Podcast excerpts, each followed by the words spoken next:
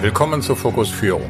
Als Familienunternehmer, Führungskraft und Topmanager erhalten Sie hier Informationen und Werkzeuge, wie Sie mehr Wirkung bei Ihren Mitarbeitern hinterlassen und bessere Ergebnisse erzielen.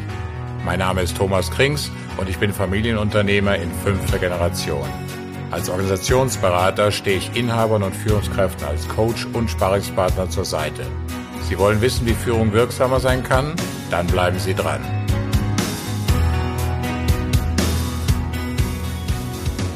Wann hatten Sie das letzte Mal Stress? Ich meine die Frage ernst. Wann hatten Sie wirklich das letzte Mal Stress? Wenn Sie die Fragen mit ist lange her beantworten, dann ist die heutige Episode eventuell nicht so interessant für Sie. Ich schätze aber die Mehrheit meiner Zuhörer so ein, dass sie im Dauerstress ist. Stress bei der Arbeit durch ständige Unterbrechungen, manche Meetings, Telefonate und vielleicht auch Berichte sind einfach nur nervig oder erzeugen sogar richtig viel Stress. Oder denken Sie doch bitte mal an die Meetings. Die Mehrheit meiner Klienten bestätigt mir immer wieder, dass in ihrem Unternehmen die Meetings eine echte Katastrophe sind. Und dann noch die vielen Projekte, die unzuverlässigen Kollegen und die vielen Angelegenheiten, die noch erledigt werden müssen. Das Gespräch, das mit einem Mitarbeiter dringend geführt werden müsste, der mal wieder gegen Spielregeln verstoßen hat. Dieser ist auch noch ein Mitarbeiter der unangenehmeren Sorte. Es würden mir noch viele weitere Beispiele einfallen. Dass Stress nicht gesund ist, das wissen Sie, liebe Zuhörer. Und das wissen Sie schon lange. Warum das so ist, das wissen immer noch relativ wenige. Ich möchte es Ihnen gerne erklären. Unser Körper und somit auch unser Gehirn funktionieren noch genau so wie vor 100.000 Jahren. Wir Menschen wissen heute zwar viel mehr als der Steinzeitmensch, aber die entscheidenden Grundfunktionen unseres Körpers haben sich evolutionär nicht ein bisschen weiterentwickelt. Evolution benötigt eben viel Zeit. Änderungen finden schleichend verteilt über Hunderttausende von Jahren statt. Der Fisch hat sich ja auch nicht mal ebenso entschieden, an Land zu gehen und einfach von Kiemen auf Lungenatmung umzusteigen. Um Stress zu verstehen, sollten wir uns mal den Steinzeitmenschen und wie er gelebt hat näher anschauen. In meiner Vorstellung hatte der Steinzeitmensch zwar kein bequemes Leben, so wie wir bequem definieren, aber ich glaube, Hektik kannte er sicherlich nicht in dem Ausmaß wie wir modernen Menschen. In welchen Situationen hatte der Steinzeitmensch überhaupt mal Stress? Denken Sie mal bitte kurz nach. Ein Mensch, der den ganzen Tag nichts anderes zu tun hat, als auf der faulen Haut rumzuliegen, manchmal dem Vermehrungstrieb nachgeht, sich Gedanken um das nächste Essen macht, sich um eine neue Behausung kümmert und ja, und was sonst noch. Also ich glaube nicht mehr viel im Vergleich jedenfalls zu uns. Er kannte Stress nur in Situationen, in denen es um Leib und Leben ging. Wenn er auf der Jagd war oder von anderen Clans oder dem berühmten Säbelzahntiger angegriffen wurde. Sonst definitiv niemals.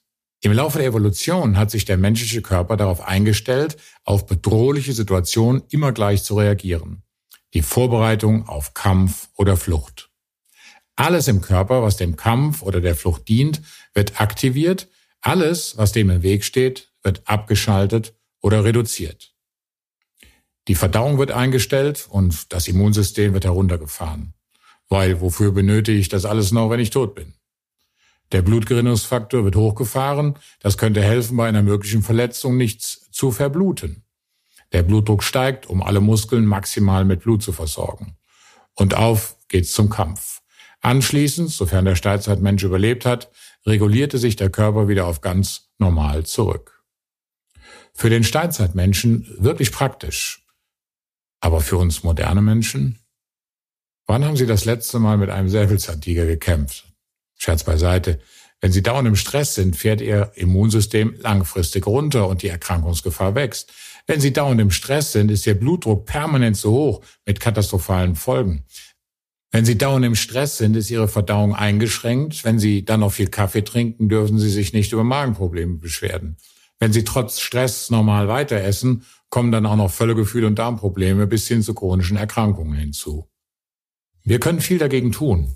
Ärzte empfehlen viel körperliche Bewegung zum Abbau von Stresshormonen und zur Stabilisierung des vegetativen Nervensystems. Quasi der neuzeitliche Kampf mit dem Säbelzahntiger. Das hilft auch definitiv, auch für die psychische Gesundheit. Alles Tipps zum Umgang mit Stress, nachdem er entstanden ist. Es gibt aber Methoden, erst gar nicht so viel Stress entstehen zu lassen. Und das halte ich für viel wichtiger.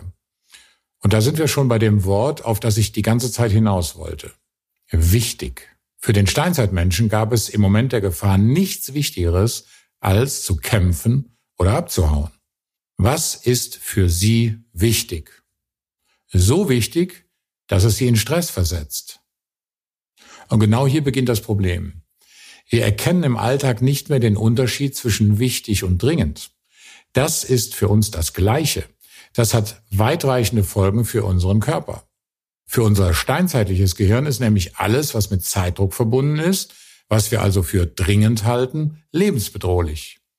Daher reguliert es in jeder Situation, in der wir es eilig haben, in der der Kunde dringend auf die Reklamationsbearbeitung wartet, der Mitarbeiter dringend eine Entscheidung von uns fordert, das Projekt zu scheitern droht und wir dringend eine Lösung benötigen, die E-Mails, die noch dringend beantwortet werden müssen, der Schreibtisch, der noch dringend vor dem Urlaub aufgeräumt werden muss, die Präsentation, die noch dringend fertiggestellt werden muss, der Bericht, auf den andere schon dringend warten und so weiter und so weiter. Alles, was dringend ist, also mit Zeitdruck zu tun hat, wird von unserem steinzeitlichen Gehirn als Lebensgefahr gedeutet und sorgt für die notwendigen Vorbereitungen des Körpers für Angriff oder Flucht. Wie könnte jetzt ein Weg aussehen, der zu weniger dringenden Tätigkeiten führt und somit zu deutlich weniger Stress? Ein solcher Weg ist sicherlich individuell sehr unterschiedlich für jeden meiner Zuhörer, aber es gibt Möglichkeiten, über die Sie nachdenken können, um eine für Sie passende Lösung zu finden. Wenn Sie sich zukünftig mehr auf die wichtigen Dinge konzentrieren, im Verhältnis deutlich mehr Zeit für die wichtigen Dinge nehmen, dann wird es automatisch weniger dringende Situationen geben. Je mehr Sie sich Zeit für Vorbereitung, Vorbeugung und Planung nehmen, desto weniger werden Sie in Krisen geraten. Wenn Sie sich über Ihre wichtigsten Werte bewusst würden, könnten Sie Ihr Umfeld und Ihre Arbeit besser an diesen Werten ausrichten und daher weniger gegen sie verstoßen. Wenn Ihr wichtigster Wert zum Beispiel Vertrauen ist und in Ihrem privaten oder beruflichen Umfeld wird gelogen und betrogen, dann sollten Sie dieses Umfeld unbedingt verlassen. Ihre Werte können Sie nicht ändern, Ihr Umfeld schon. Wenn Sie sich intensiver um Ihre Beziehungen zu Ihren Mitmenschen kümmern, also Beziehungsarbeit leisten, dann werden Sie mehr Erfolg im zwischenmenschlichen Bereich haben und weniger Stress mit Partnern, Kindern oder Mitarbeitern. Wenn Sie sich wirklich mal erholen, abschalten, Urlaub machen, das Wochenende genießen, anstatt zu arbeiten, werden Sie bessere Entscheidungen treffen und damit viel Zeit für die Folgen von Fehlentscheidungen sparen. Wenn Sie jetzt denken, das klingt alles logisch oder das weiß ich doch schon lange, aber es ist nicht so leicht, es umzusetzen, weil ich habe doch keine Zeit, dann erzähle ich Ihnen eine Geschichte, die mir neulich passiert ist. Ich ging im Wald spazieren und hörte eine Motorsäge in einiger Entfernung. Als ich mich dem Geräusch näherte, sah ich einen Forstarbeiter, wie er mit seiner Motorsäge einen Baum fällen wollte. Also vielmehr, er versuchte, einen Baum zu fällen. Ich blieb stehen und sah mir das Schauspiel genau an. Der Mann schwitzte fürchterlich in seiner Schutzausrüstung und unter dem Helm. Er drückte sich mit voller Kraft gegen seine Motorsäge, aber es kam überhaupt keine Holzspäne heraus. Seine Kette war stumpf. Als er mich bemerkte, stoppte er kurz die Arbeit und fragte mich, warum ich denn da so blöd rumstehen würde. Er war sichtlich gestresst. Ich sagte ihm, guter Mann, ich bin absolut kein Profi, aber in meinen Augen ist Ihre Kette absolut stumpf. Er erwiderte, ich weiß, ich weiß, aber ich habe keine Zeit, die Kette zu schärfen, ich muss diesen verdammten Baum fällen. Und er fing wieder an zu sägen.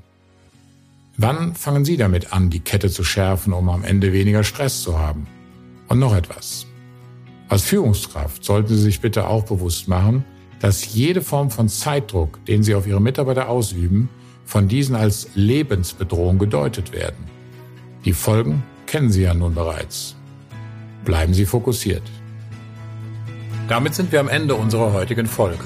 Ich freue mich, wenn ich Ihnen in dieser Episode den einen oder anderen Impuls für Ihre Führungsarbeit geben konnte.